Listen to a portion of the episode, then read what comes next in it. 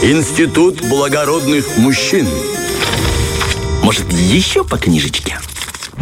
И, а, там еще отбивочка была, но как говорится, не дождались, а я так сидел красиво, понимаешь, истинный интеллигент, в очках поправляя. Хотел начать как-то вещать красиво, поскольку опускаемся мы вглубь истории, Владик, и рассмотрим такое произведение, которое называется «Трагическая история принца датском», либо же «Наше все», Э, Гамлет. Замахнулись да. мы, однако. Замахнулись на Вильяма нашего э, Васильевича Шекспира. Значит, э, поговорим о нем э, в контексте того, что все говорят, что любой актер хочет сыграть Гамлета.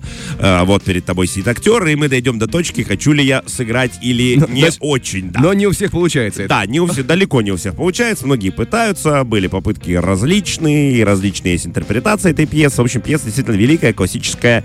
Я, честно, читал очень давно. Ты я... читал ее, это просто я отдельные читал. аплодисменты. Да. Молодец. Не, мне, было, мне было, правда, интересно, но вот настолько, видимо, не, не было интересно, чтобы я запомнил концовку. Я так и не помню, что выборов все-таки в конце Гамлет, э, честь или выгоду? Там все в конце друг друга э, выпиливают, и остается А-а-а. один человек, его э, друг, тот самый Гораций, который итальянец, и об этом мы еще с тобой поговорим. Значит, смотри, написал эту пьесу давным-давно, в махровые времена, опять же, естественно, непонятно какого года конкретно, Вильям Шекспир. Ну, наверное, ты знаешь, да и наши слушатели, что а, Вильям Шекспир фигура одиозная, до сих пор не исторически недостоверная.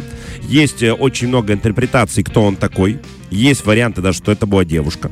Есть варианты, что это было целое подразделение авторов. Э, те, кто к этому склоняются, это его биографы, говорят о том, что однажды родился такой Вильям Шекспир, жил себе, жил. Неожиданно лет 17 он ушел из дома, и дальше 10 лет э, его жизни теряется в тени. То есть никто mm-hmm. не знает, где он был. Годам 27 он обратно появляется в Лондоне и тут же ставит одну пьесу за другой, которая великолепный и гениальный. То есть, понимаешь, у Вильяма Шекспира нет разгона.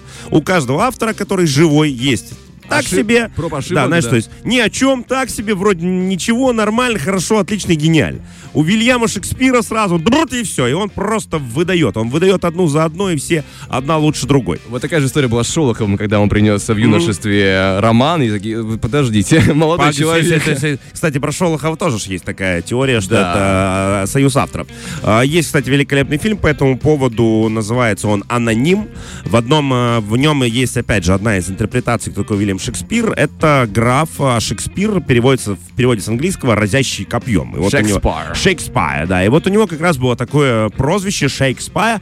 Э, и в то время было не принято писать э, какие-то большие произведения, кроме стихотворений небольших для своих дам среди графского сословия. Естественно, таким образом он прятался, поскольку пока его э, друзья хотели убивать драконов и завоевывать королев, ему нравилось писать. Mm-hmm. И вот он писал, э, и все никак не знал, что с этим делать. Причем писал он на злобу дня, потому что эти пьесы, знаешь, такого рода, э, знаешь, пусть говорят э, в Лондоне 17 века. Ну, потому что, серьезно, то есть э, то, что мы сейчас читаем как классику, и нам кажется это достаточно иногда даже скучным и таким претензиозным, тогда это казалось, конечно, прям верхом сатиры и зеркало всего, что происходило вокруг. Для людей того времени это были такие отдушины, они в этом видели не какие-то древние истории, а то, что происходило на их глазах. И вот, говорят, этот граф в итоге нашел этого Вильяма Шекспира, этот Вильям Шекспир был так себе актер, э, любил выпить и любил заработать на халяву.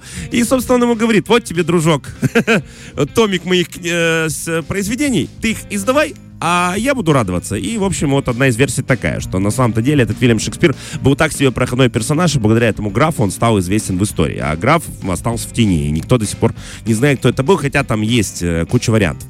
В общем, как ты понимаешь, сам автор э, произведений был достаточно таинственной фигурой, mm-hmm. прячущейся в тени. Кто это такой, по большому счету, было неизвестно. Что говорит нам история? Значит, исторической основой к написанию э, Гамлета послужила старинная легенда о датском принце Амлете. Ну, вот так вот. Э, Амлет звучит как человек, который... Ты знаешь, а мы современные ремейки ругаем, а человек даже тогда начал эту культуру еще.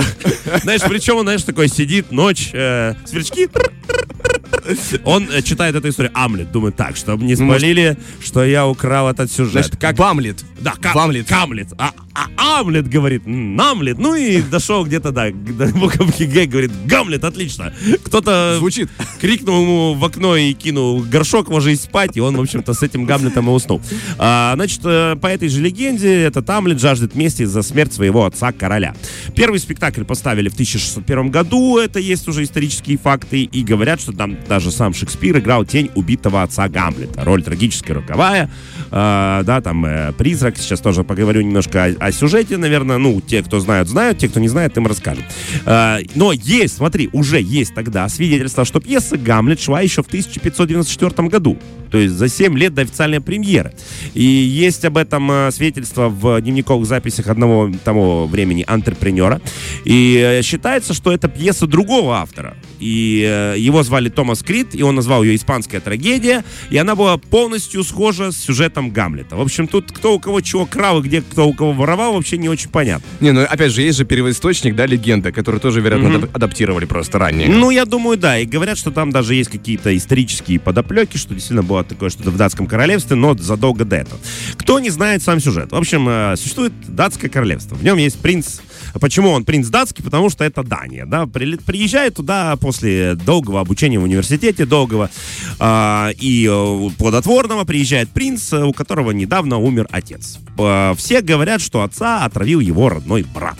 Э, Мама его недолго горевала и вышла замуж за брата, что, естественно, подогревает его легкую ненависть и непонимание к собственной семье. Э, В это же время, как только он приезжает, ну, неожиданно, совершенно случайно, по стечению обстоятельств, появляется призрак и говорит, да, сынок, меня убил мой брат, ты давай его тоже там отомсти за меня. В общем, после чего принц Гамлет впадает э, в легкое сумасшествие, он там выносит сам же множество персонажей, влюбляет в себя Офелию, Офелия тоже в итоге сходит с ума, в итоге в конце остается на сцене один Гораций среди всего этого э, среди всей этой комедии положений легенькой, да, остается один Гораций, э, который, э, видимо, и становится правителем Дании, потому что править, по сути, больше некому, потому что все неожиданно легли на сцену, понимаешь, да? То есть такая очень светлая, добрая пьеса. А, я, кстати, написал там еще у меня, кто вот, э, Анастасия на SMM наша делала пост об, э, о том, что я буду рассказывать о Гамлете. Там я написал, при чем тут Бэтмен. До Бэтмена мы еще доберемся, кстати, да. А, да, сейчас. И, в общем, вот такая достаточно радостная пьеса. В ней все, естественно, уходят из мира. Гамлет тоже. Самое известное его «Быть или не быть» цитата. Все это прекрасно. А, Почему все актеры хотят это сыграть? Как говорят. Я, честно тебе скажу, я не хочу. Ну, я читал эту пьесу, я даже в ней участвовал. Я играл Гильдерстерна, это друг Гамлета, один из двух. А, Я не хочу. Объясню тебе почему. Во-первых, я не до конца понимаю всей мотивации этого человека. То есть, возможно, я еще слишком глуп. Ну, серьезно, ребят, возможно, я просто не дорос. Тебе ты прилетаешь э, из каких-то слухов, ты не, ну, то есть ты не пытаешься поговорить с мамой, ты ни с кем ничего не обсуждаешь. Тебе просто говорят какие-то слухи, и в итоге ты еще видишь призрака, которого видишь только ты, и который беседует только с тобой, что, естественно, намекает на твое э, психологическое состояние. Во-вторых, Гамлет, э, опять же, очень спорный персонаж, и вот тут как раз и поговорим, почему я говорю про Бэтмена. Потому что многие, э, естественно, читали Шекспира, и после чего переносили это в реальную жизнь. Один, один из них — это как раз создатель Бэтмена и Джокера, потому что, если рассмотреть их отдельно, кажется, что это два э, персонажа. Если сложить их вместе, получается тот самый Гамлет. С одной стороны, совершенно безумен, потому что он ведет э, себя как безумный человек и состо- с- э, с- совершает безумные поступки. С другой стороны, это герой, у которого потерялся папа. Вот тебе и привет, Бэтмен, потому что оттуда многие черпали как раз и из классики. И Гамлет, конечно, оказал огромное влияние на всю литературу в целом и на дальнейшее, потому что не копировали его и ни в той или иной мере не интерпретировали, но только ленивые. Любой боевик возьми, там вот тебе этот Гамлет и бегает, который за всех мстит э, по непонятным причинам. Поэтому мне, честно тебе скажу, персонаж не слишком близок. Я бы не знаю, я, э, знаешь, к счастью, не на его месте, я не знаю, как я бы себя вел, но явно я бы не старался ставить, э, он же принц, и э, ввязываясь в, в такую абсолютную конфронтацию со своим э, дядей, который король, он, по сути, толкает э, страну в политический кризис.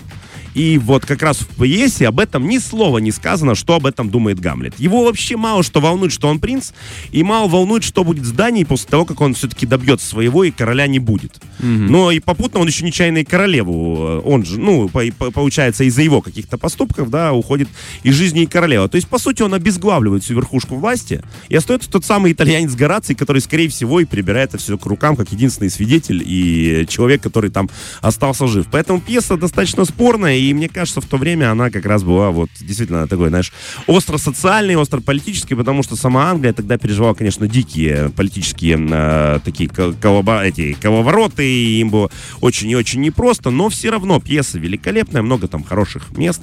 Э, пьеса в пьесе, наверное, ты знаешь, да, что там внутри пьесы есть еще пьеса, то есть сам Гамлет э, находит бродячую труппу, и внутри пьесы есть еще одна пьеса, в которой они играют про происходящее в пьесе. Я очень давно читал, поэтому... Ну, то есть, да, Шекспир, Шекспир, конечно, не знаю, кто это написал, но явно был человек, который был великолепен в литературе, э, был с очень тонким э, юмором и иронией, за что мы ему очень благодарны. Э, Я эту пьесу люблю, мне в целом Шекспир очень-очень близок и очень нравится. Вот прочесть его я с большим удовольствием. Играть Гамлета я не хочу, да, я такой, пинайте, если хотите. Но в любом случае, если не читали или хотя бы не смотрели, посмотрите, в интернете его сыграли очень-очень много великолепных актеров. Обычно здесь хвалят Смоктуновского этом моменте. А, Я не знаю, Владик, я не настолько прям дотошный, и я, наверное, бы не смотрел сейчас. Я вот эти пьесы, которые прям вот совсем древние телерадиофонда, та, что вот эти все... Вот сейчас точно будут пинать. Да. Мне трудновато, мне трудновато их воспринимать, поскольку я, видимо, все-таки современный человек, люблю, когда вот это там бур- бурлит все, сюжет, знаешь. А вот эти долгие размышления, это немножечко не про меня. В любом случае, Гамлет очень крутая пьеса, за что мы Шекспиру передаем наш пламенный привет. И мы, представляешь, он это в 1600 году написал, а мы в 2024 об этом рассуждаем. Это говорит ли. И, и пытаемся понять. Да, и это перебил. говорит о величине и о гениальности этой пьесы. Вот к чему я подошел. Спасибо тебе большое за эту историю. Мы пока, что, друзья, берем музыкальный перерыв, делаем погромче и слушаем Первое радио. Фреш на первом.